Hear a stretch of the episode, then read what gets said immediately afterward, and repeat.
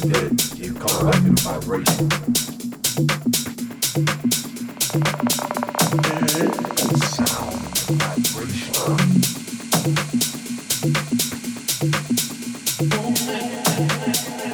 That everybody sees acting at the exact same time as I was. So emotionally, we were all down in and all tuned to the same vibe and the same rhythm and the same energy.